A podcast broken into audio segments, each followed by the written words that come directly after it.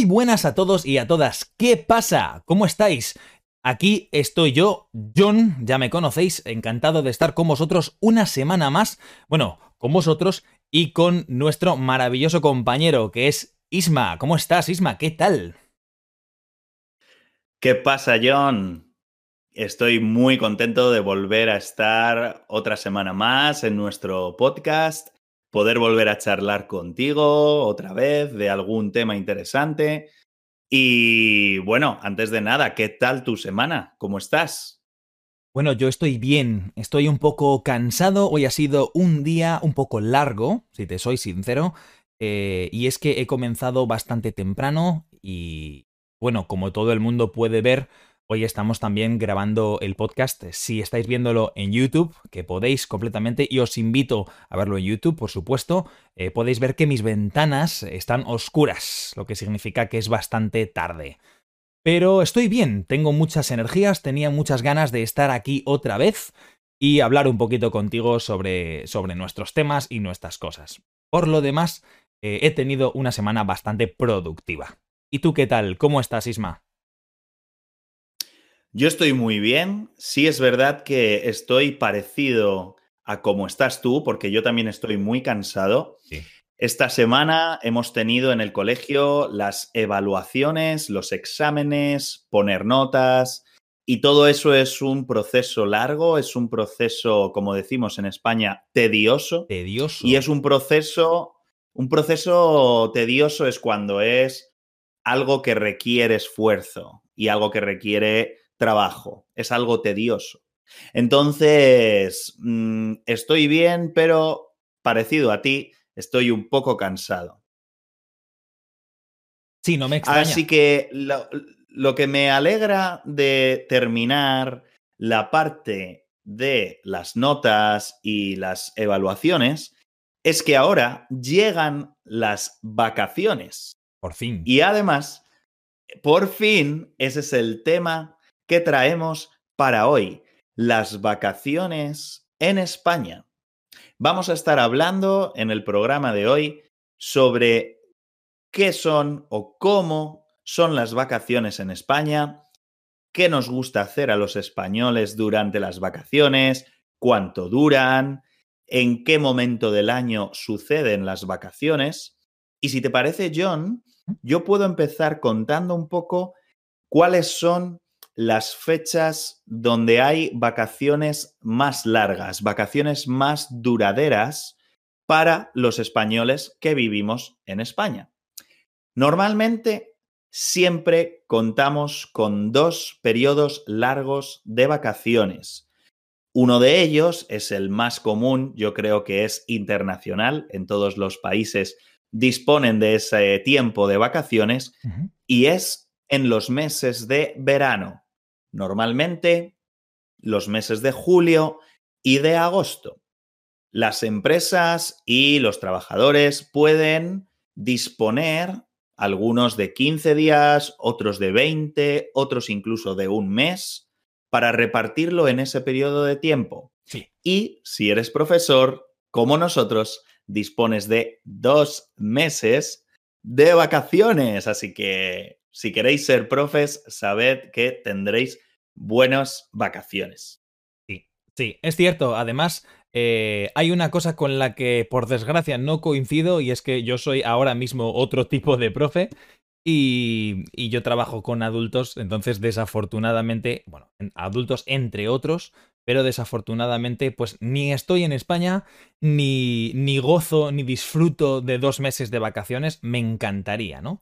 Pero bueno, creo que hay dos puntos aquí que, que son importantes. El primero, el hecho a considerar que los profesores gastan muchísimo tiempo de su vida personal fuera del trabajo preparando cosas, haciendo, eh, haciendo, preparando materiales, haciendo lecciones, eligiendo temas, buscando historias o escribiéndolas ellos y ellas mismas.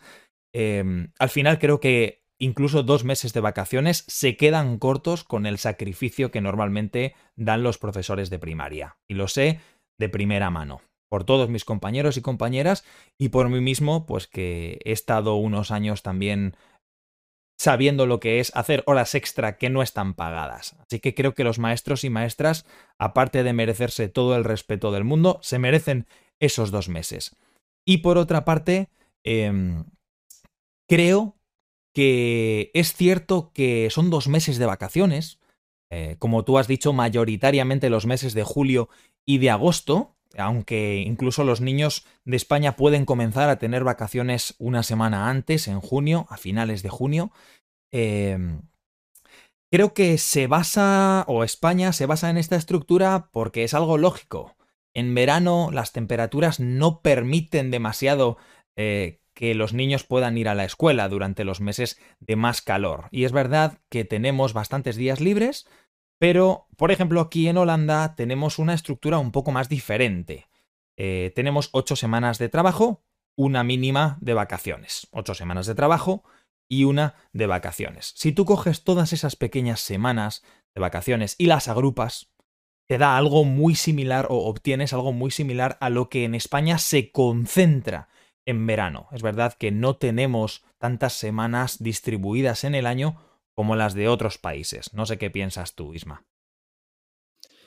Pues yo puedo decir que, eh, por ejemplo, en el sistema educativo francés, donde trabaja mi tía, entonces lo conozco un poquito más, ellos disponen de un sistema eh, basado en cinco semanas de trabajo y dos semanas de vacaciones. Entonces, cuando tú hablas de que hay países donde tienen más vacaciones repartidas en semanas, pienso por ejemplo en Francia, y es por eso lo que tú comentabas, que en España tenemos las vacaciones más agrupadas, más eh, reubicadas en el mismo momento del año. Pero antes que yo te hablaba de dos momentos eh, de vacaciones más largos, el primero es en verano. Y el segundo es en Navidad. Es el momento de normalmente diciembre, quizá parte de enero. En España eh, tenemos a lo mejor a partir del 23 de diciembre en el entorno educativo de universidades, colegios, institutos a partir del 23 de diciembre, 22 a lo mejor, hasta empezado ya el nuevo año, el 7 o el 8 de enero. Normalmente eso coincide también con la celebración del Día de Reyes. En España es la tradición celebrar la venida de los reyes a las casas, que son quienes traen los regalos de Navidad. Entonces, normalmente para la época de Navidad, en el entorno educativo, prácticamente tenemos también unas dos semanas o casi tres. Y en empresas fuera de la educación, en negocios o en otro tipo de trabajos, siempre se tienen los días especiales garantizados para todo el mundo de Nochebuena, Nochevieja, 1 de enero salvo cosas pues a lo mejor muy específicas como algún hospital que siempre tiene que estar abierto y centros donde no se puede nadie tomar eh, vacaciones. Tú, John, actualmente, además viviendo en Holanda, imagino que aprovechas también para venir a España, quizá en estas dos fechas, ¿verdad? En verano a lo mejor y otra vez en Navidad o en diciembre. ¿Cómo puedes hacerlo? Correcto. Eh, además que, quería añadir una cosa que has dicho antes, que muchos, eh, muchos trabajadores pues no pueden ni siquiera coger eh, ciertas fechas determinadas como la Navidad o el Año Nuevo. desde aquí quiero mm, mandar un saludo muy grande a mi madre, a mi mamá, porque ella se ha perdido muchas Nochebuenas y se ha perdido muchas Nocheviejas y muchos otros días por tener que trabajar en el hospital en el turno de noche y a todos aquellos sanitarios y sanitarias que nos estáis escuchando y que probablemente habéis tenido el mismo problema, entre otras profesiones. Bueno, eh, para mí, unas vacaciones, unas buenas vacaciones son siempre una fantástica excusa para viajar. Y dado que vivo en otro país, pues mi excusa, mi doble excusa para viajar sería ver a mi familia y a mis amigos, por supuesto. Entonces, realmente ya no solo cuando hay un periodo vacacional, porque yo eh, soy autónomo, esto significa que realmente no tengo vacaciones, porque si paro de trabajar, pues paro de ganar dinero, paro de producir, básicamente. Entonces tengo que seleccionar muy bien, pues, cuándo puedo eh, dejar de trabajar, ¿vale?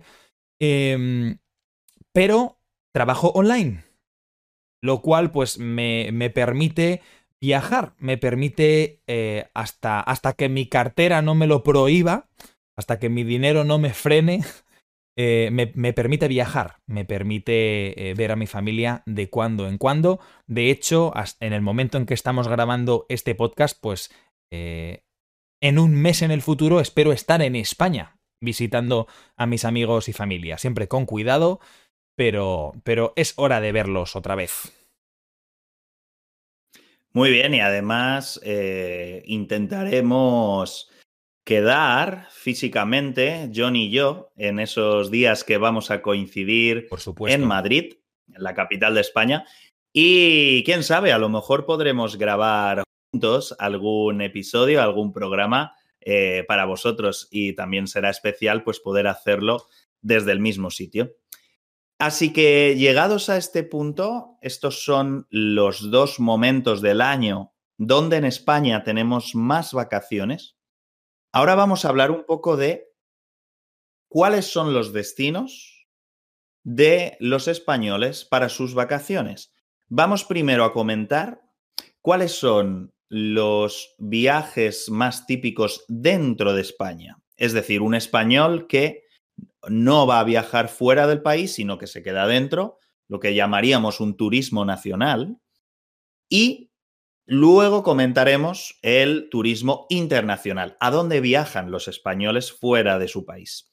Dentro de España, los españoles por lo general siempre nos guiamos por dos opciones. La primera, y que es la más famosa, yo creo, internacionalmente, es el turismo de costa. El turismo de costa, las vacaciones en la playa, consisten en pasar el día en la playa, tomando el sol, disfrutando del mar, disfrutando de las playas, la arena, lo que llamamos en España los chiringuitos, uh. los bares que están en la propia playa, con una cerveza fresquita, refrescos.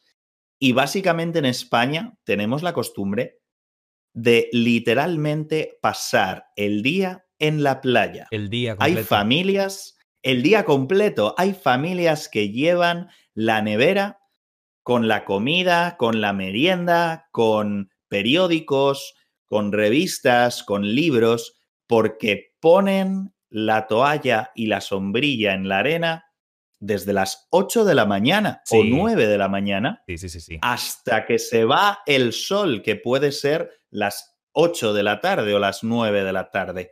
Tú, John, en tu experiencia y en tu eh, vida de verano, ¿tú has sido una persona de hacer turismo de playa o tu familia? ¿Habéis sido de turismo de playa? Pues es una buena pregunta.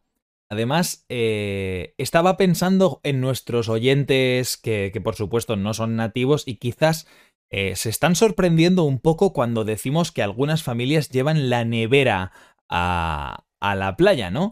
Eh, en este caso, una nevera también se conoce como una caja de plástico, normalmente, generalmente, una caja que tiene un asa para llevarla, tiene un pequeño soporte para llevarla, para portarla a diferentes lugares y que actúa como em, una cámara que mantiene el frío de las cosas. Lo más normal es llenar esta caja con eh, bebidas frías, hielo, eh, un poco de agua, por supuesto, y algo de comida o fruta. Em, para mantenerse fresca, ¿no? Durante nuestro día en la playa. Mi familia y yo eh, hemos tenido verano sí y verano también en Torrevieja, en Málaga, por supuesto, hemos, hemos ido siempre a la playa. Es verdad que conforme yo he ido creciendo, he querido buscar otro tipo de destinos, como por ejemplo, últimamente me atrae y me encanta el turismo de montaña, de bosque y en general, en general de naturaleza continental. De hecho, una de las cosas eh, que me gustaría hablar en este podcast, por favor, hacednoslo saber en, los comentarios de YouTube o en nuestra página de, Instagram, que pasa ESP como español. Eh, em, queremos, o a mí me gustaría hablar de El Camino de Santiago. ¿no? Eh, el Camino de Santiago es una ruta a pie por, por varias zonas de España, pero sobre todo se sitúa en el norte, es un camino que surge de determinados puntos de España y de Europa y que termina en Santiago de Compostela, en Galicia, en España, por supuesto, al noroeste de la península ibérica.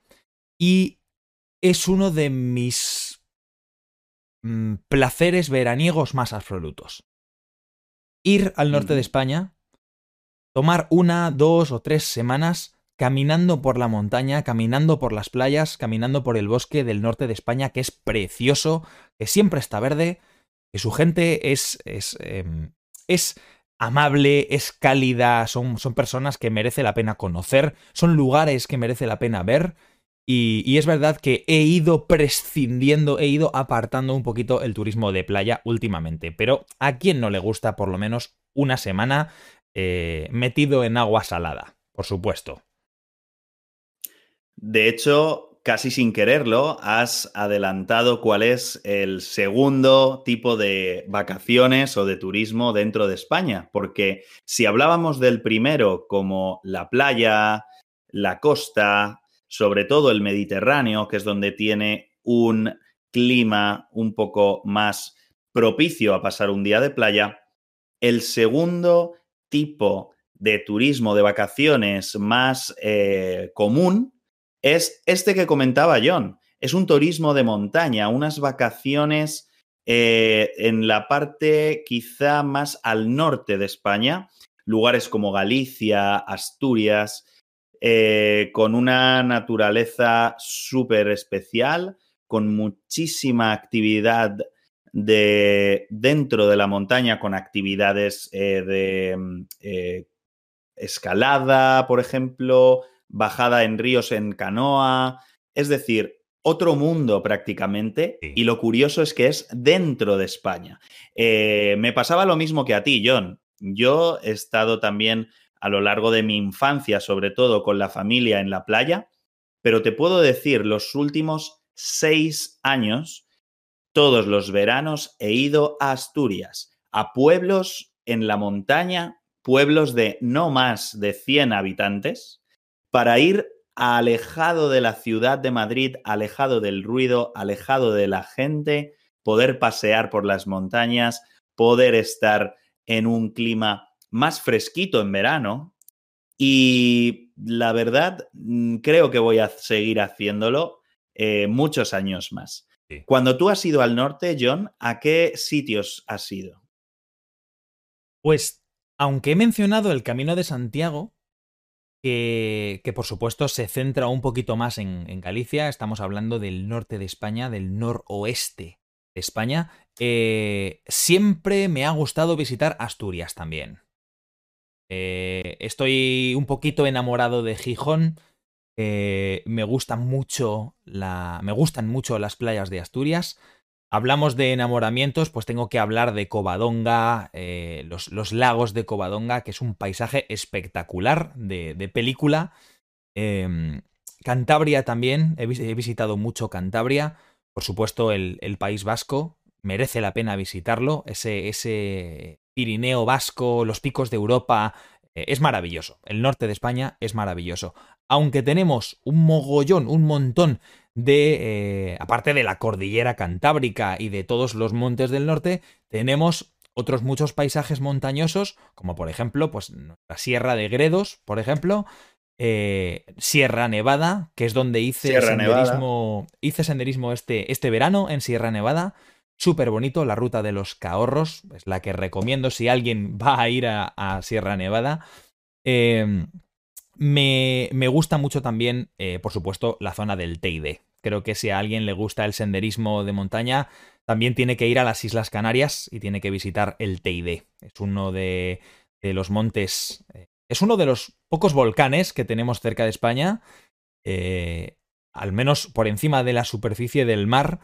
Em, pero uno, la montaña, de hecho, el pico montañoso más alto de España. Eh, así que a mí me, encanta, me encanta el, turismo de montaña. Me encanta porque está también muy relacionado con el, con el deporte.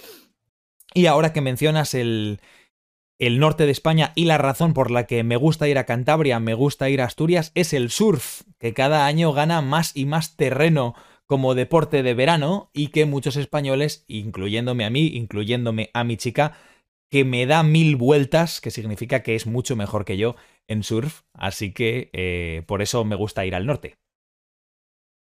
De hecho, este mismo verano anterior, estamos ahora grabando este podcast en marzo del 2021, en este verano anterior del 2020, yo fui a hacer surf al norte. Estuve dos semanas en Santander. Qué bonito. En un pueblito en la costa eh, de la Barquera, no recuerdo muy bien el nombre, San algo, pero un pueblo precioso con unas olas tremendas, unas olas grandes y una temporada de surf impresionante. Así que es muy común. Como acabas de hablar, yo mismo este verano he hecho surf en el norte.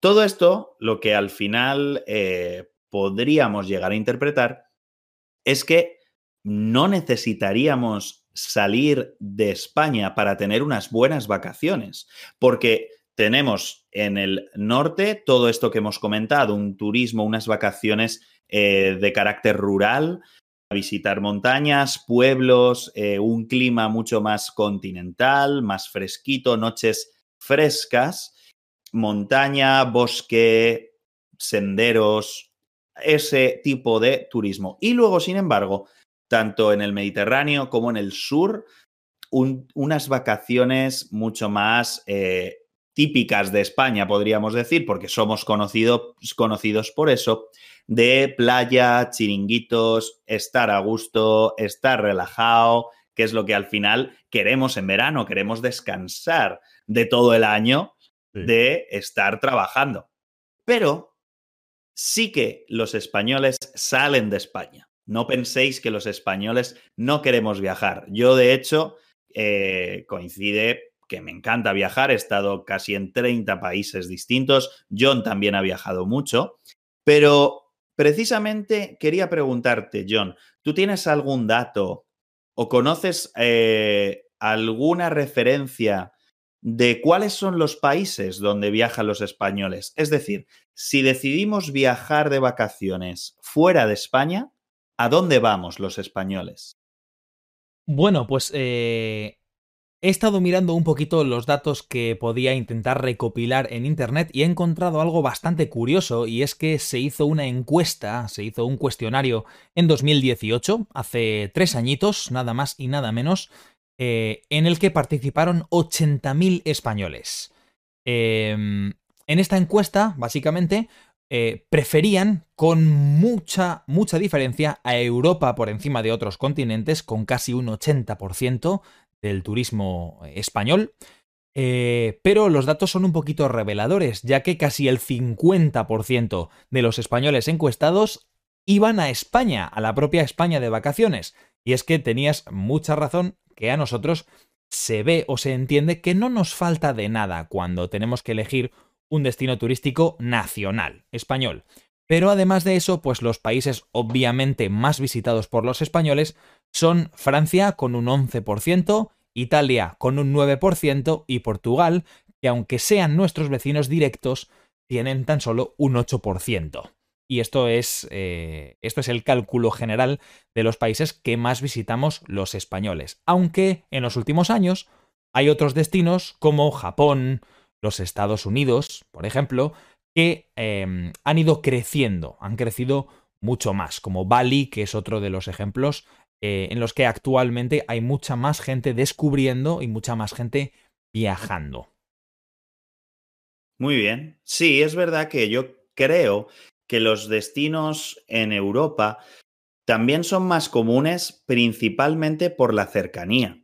Cualquier vuelo transoceánico siempre va a ser más caro. Yo, por ejemplo, recuerdo pagar viajes a Estados Unidos, a Sudamérica, en Latinoamérica, eh, cualquier viaje que tú tienes que cruzar el océano siempre va a ser más caro. Por supuesto. Aquí en España tenemos a veces vuelos, encuentras billetes para poder viajar a Inglaterra, para poder viajar a Alemania, que a veces no son más caros de 50 euros.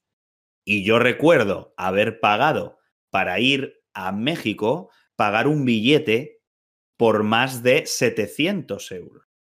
Es decir, creo que tiene mucha lógica, tiene mucho sentido que los españoles viajen más a Europa, porque está más cerca, porque es más barato y por supuesto porque Europa es muy interesante, tiene una cultura y una historia tremenda de siglos y siglos, así que nunca te puedes cansar de visitar países en Europa porque somos muchos. Así que, eh, de hecho, yo, mi próximo destino, cuando se pueda viajar, que quiero ir a, visitar, es Croacia. Croacia. Dentro de Europa. Croacia. Qué bonito, es. Tú, John, ¿cuál es el próximo destino al que quieres ir en tus próximas vacaciones, imaginando que podamos tomar vuelos y viajar a otros sitios? Es una pregunta que me hago todos los días cuando, cuando hago la cuenta atrás para que esta pandemia se termine de una puñetera vez. O sea, em, creo que es una de las cosas que más pienso. Y es que me, Estoy feliz de todos los países eh, que he visitado. He visitado los, también los más cercanos a, y he visitado Suecia, he visitado pues Alemania, Francia, Suiza, todos los países del centro de Europa, eh, Polonia, Lituania, he ido hasta hasta Lituania, hasta los países eslavos en Europa. Aún y así me faltan países por visitar. Me frustro muchísimo porque eh, el corona me ha arruinado un viaje a Grecia que iba a hacer por trabajo porque yo antes era coordinador, coordinador de un programa de Erasmus con, con escuelas de niños de primaria y eh, iba a ir a Grecia y no pude ir. Iba a... lo siento. Sí, sí, me duele, me duele mucho. Me duele mucho. Iba a ir a Irlanda del Norte y no pude ir, a Belfast. Iba a ir a Escocia y no pude ir. E iba a ir a Finlandia y no pude ir. Así que eh, todos esos países están en mi lista, pero creo eh, que me atrae muchísimo también, en parte porque estoy leyendo Los Pilares de la Tierra de Ken Follett y me apetece ir al Reino Unido. Entonces diría que. Diría que quizás me deje caer por Escocia. Quizás vaya a Escocia. Eh, y después de eso, pues por supuesto, un destino como, como Croacia o incluso Austria, que tengo algunos amigos que prometo ir a ver pronto, chicos, si estáis escuchando esto, prometo ir pronto a visitaros a Austria, pero, pero creo que me decantaría por Escocia. Muy bien, pues si todo sale bien en el futuro y podemos viajar, nos veréis a John en Escocia y a mí por Croacia. Así que, llegados a este punto, John, eh, hemos eh, hablado mucho de cuáles son eh, los destinos de los españoles, hemos hablado de cómo son las vacaciones aquí en España. Sí. Y parece mentira, pero se me ha hecho el programa muy corto. Hemos llegado al final. Sí. Y podría estar hablando, yo creo que los que nos oyen van a decir, Isma es un pesado porque siempre dice lo mismo siempre dice lo mismo, pero es verdad, podría estar hablando una hora más, pero creo que este tiempo es el más prudente. Así que, John, para despedirnos, em, ¿quieres recordar a las personas que nos están oyendo dónde pueden hacerlo? Eh, bueno, por supuesto, es un placer para mí, ya lo sabes. Eh, pues lo primero, ya que hablábamos de que, de que se nos ha hecho corto, es verdad, se nos ha hecho muy corto y es que eh, los que habéis escuchado nuestros primeros podcasts habréis notado que hemos acortado un poquito la duración de estos podcasts. Interpretamos que quizás es un poquito más adecuado hacer estos podcasts entre 30 y 40 minutos para que sea más fácil de escuchar, pero por eso queremos pediros vuestro feedback, vuestro eh, consejo en los comentarios de este vídeo en YouTube, qué pensáis, si pensáis que media hora está bien, si queréis más, hacednoslo saber, podéis hacérnoslo saber, por supuesto, aquí en YouTube, podéis hacérnoslo saber en nuestro perfil de Instagram, por supuesto, sed bienvenidos a pasaros por qué pasa ESP. Y eh, por supuesto, si queréis escuchar este podcast, ya sabéis que podéis hacerlo en YouTube, en Spotify y en otras plataformas como en Evox y futuramente en Apple Podcast. Así que muchas gracias a todos por escucharnos una semana más. ¿Qué pasa? Nos despedimos y con mucho placer, pues Isma, muchas gracias por esta pequeña charla, por estar conmigo esta noche y te dejo que despidas con lo que tú quieras. Pues nada, recordaros, como ha dicho John, que podéis seguir escuchándonos y sobre todo, contadnos cosas, habladnos, escribidnos, eh, dejad comentarios en Instagram, en YouTube, para poder estar en contacto con vosotros, poder ver lo que os parecen estos programas. Y no mucho más, ha sido un placer volver a estar otro episodio más juntos. Esperamos que hayáis aprendido un poquito más de español, que os haya servido este episodio y nos vemos la semana que viene en ¿Qué pasa? Un saludo a todos. Hasta la próxima, hasta pronto, adiós.